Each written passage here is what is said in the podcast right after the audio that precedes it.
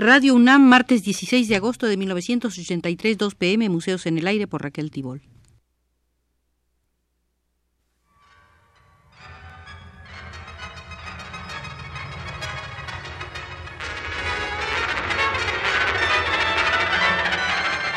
Museos en el Aire.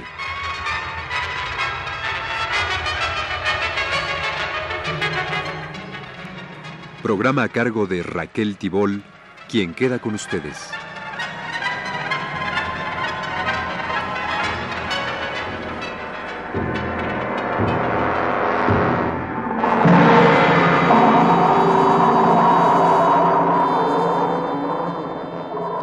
Hoy iniciaremos una serie de visitas al museo de la Liga de Escritores y Artistas Revolucionarios de México, la LEAR, organizada en 1934 y que conoció su etapa más importante entre 1936 y 1937.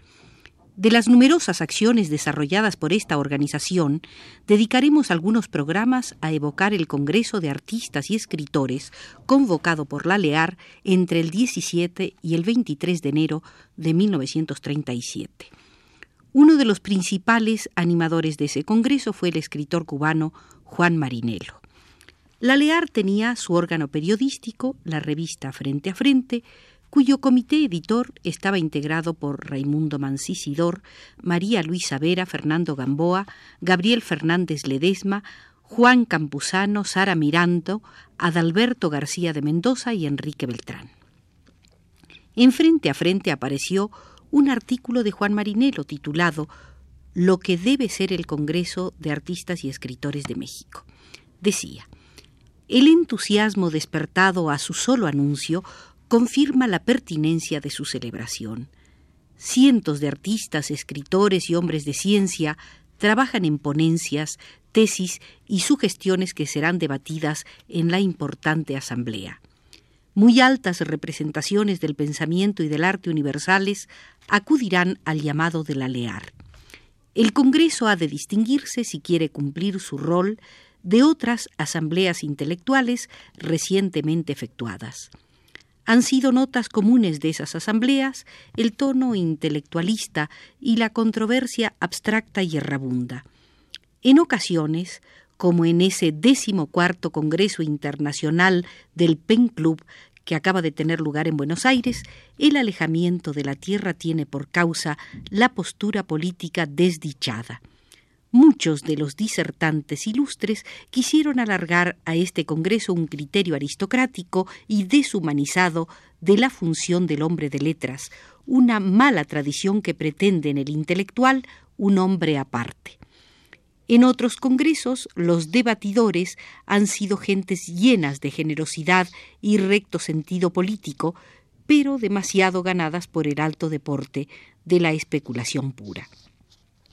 Su obra ha dejado innegablemente inquietud y fruto, pero la masa curiosa que mira hacia el intelectual buscando orientación y ejemplo queda un poco defraudada ante los elegantes juegos conceptuales.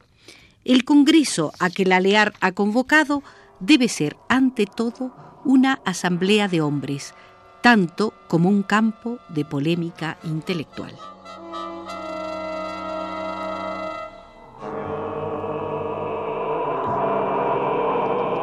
Y continuaba Juan Marinelo sus consideraciones sobre el Congreso convocado por la LEAR para enero de 1937. Cuando un pensador, un crítico, un creador acepta conscientemente el dictado de revolucionario, contrae una grave responsabilidad social. Desde ese punto su obra toda ha de mirar al destino del hombre y a la realización de ese destino, lo que quiere decir que su afán indagador, su preocupación filosófica, lejos de mermar, debe acrecerse, su pasión de cultura y su anhelo de entendimiento deben multiplicarse incesantemente. Ser revolucionario no puede ser, como aseveran cada día los servidores de la reacción, impulso primario y pronunciamiento improvisado. El intelectual a la izquierda, que es el intelectual con la justicia, tiene sobre sus hombros una tarea tan difícil como riesgosa enriquecer su información y su potencia pero no para lucirlas en torneos retóricos, sino para ofrecerlas a la comunidad como fuerzas superadoras. Va a definirse en el Congreso la justa postura del hombre de libros en esta hora decisiva del mundo. Van a resolverse problemas de la mayor entidad, van a replantearse cuestiones centrales que desvelan hoy a espíritus de las más diversas condiciones. Pero todo, no se olvide, a la mayor gloria del pueblo, es decir, confrontado con la necesidad y la esperanza de las masas, de ahí que la Lear pida al Congreso una doble función.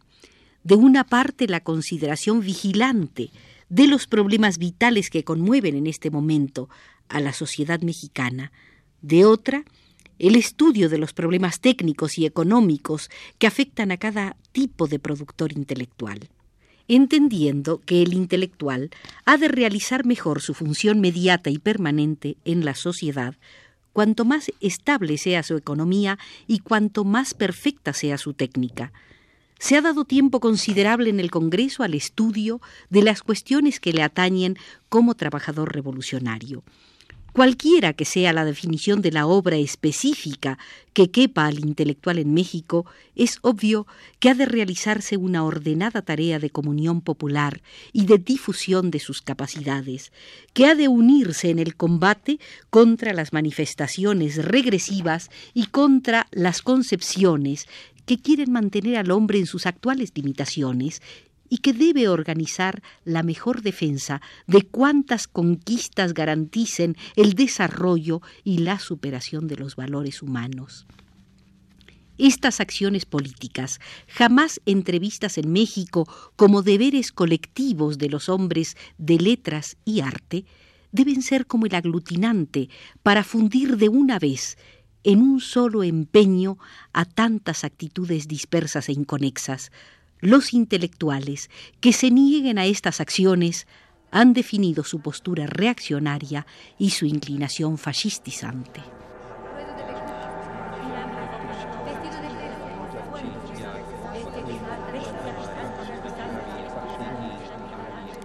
El presidente de la LEAR era entonces Silvestre Revueltas, Julio de la Fuente, secretario de Acuerdos, Juan Marinelo, secretario del Exterior, Clara Porcet, secretaria de Organización, Jorge Juan Crespo de la Serna, secretario de Prensa y Propaganda, Enrique Gutmann, secretario de Finanzas, Alfredo Salce, responsable de la sección de Artes Plásticas, Gustavo Ortiz Hernán, responsable de la sección de Literatura, Luis Sandy, responsable de la sección de Teatro, Jesús Mastache, responsable de la sección de Pedagogía, Benjamín Flores, responsable de la sección de Música, Enrique Beltrán, responsable de la sección de Ciencias, Raimundo Mancisidor, responsable de frente a frente. La convocatoria al Congreso expresaba, la intelectualidad mexicana no puede permanecer indiferente ante los acontecimientos que conmueven al mundo.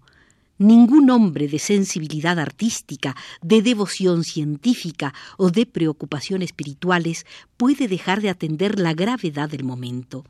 La tragedia universal de la hora que estamos viviendo se debe al exacerbado encuentro, cada vez más violento, de dos fuerzas enemigas. Una es el impulso vital de la humanidad en su afán de superación. Otra es la resistencia criminal de los que se oponen al bienestar colectivo. La primera ensaya con las mejores armas, las de la honestidad, las del trabajo y las del pensamiento, la realización de los proyectos encaminados a lograr una vida más alta. La segunda, usando los recursos del capitalismo, del imperialismo, del fascismo, se empeña en la prolongación de un Estado social degradado, desprovisto del menor sentido de responsabilidad ética. Muchos intelectuales han comprendido ya que los problemas actuales no solo afectan a ciertos sectores de la sociedad, sino a todos, a la humanidad entera, en su presente y en su futura organización. Comprenden, por consiguiente, que la parasitaria fuerza enemiga ha venido lesionando y lesiona hoy más que nunca la cultura, que no es un galardón de determinado gremio o grupo, sino patrimonio de la existencia misma.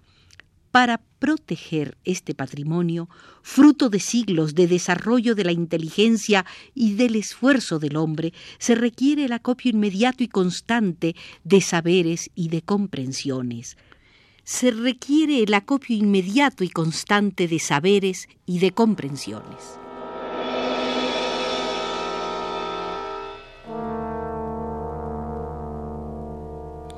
En el número de marzo de 1937 de Frente a Frente se hacía un resumen del Congreso.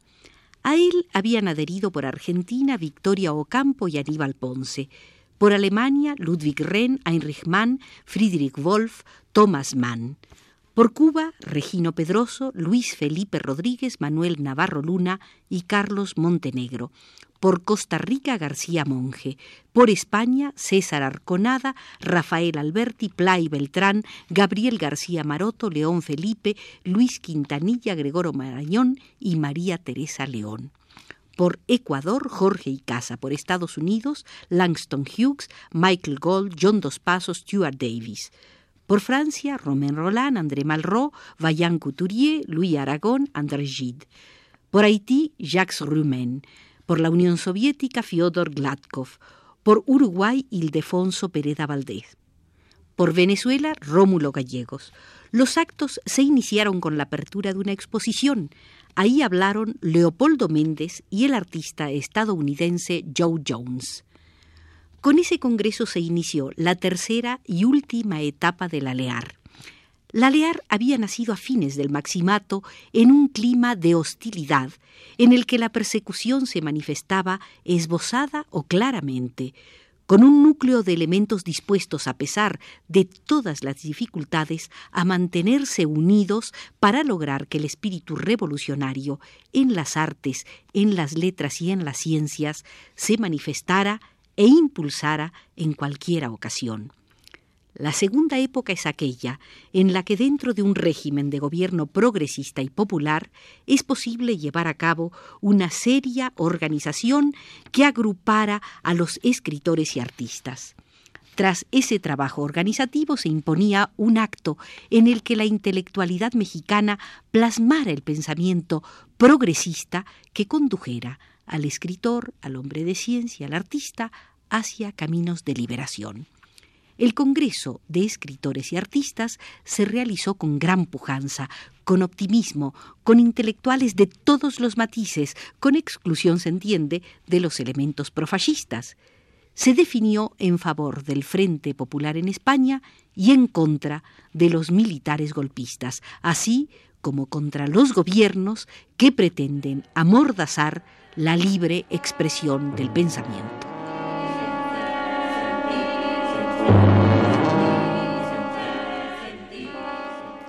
En la próxima visita al Museo de la Liga de Escritores y Artistas Revolucionarios podremos observar otros aspectos del importante Congreso de Escritores y Artistas celebrado en el mes de enero de 1937. Por hoy nos retiramos porque así nos lo indica José Gutiérrez desde los controles.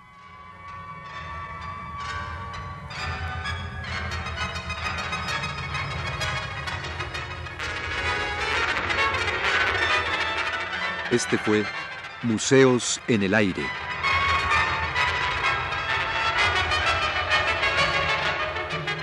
El programa de Raquel Tibol que se transmite todos los martes a las 14 horas.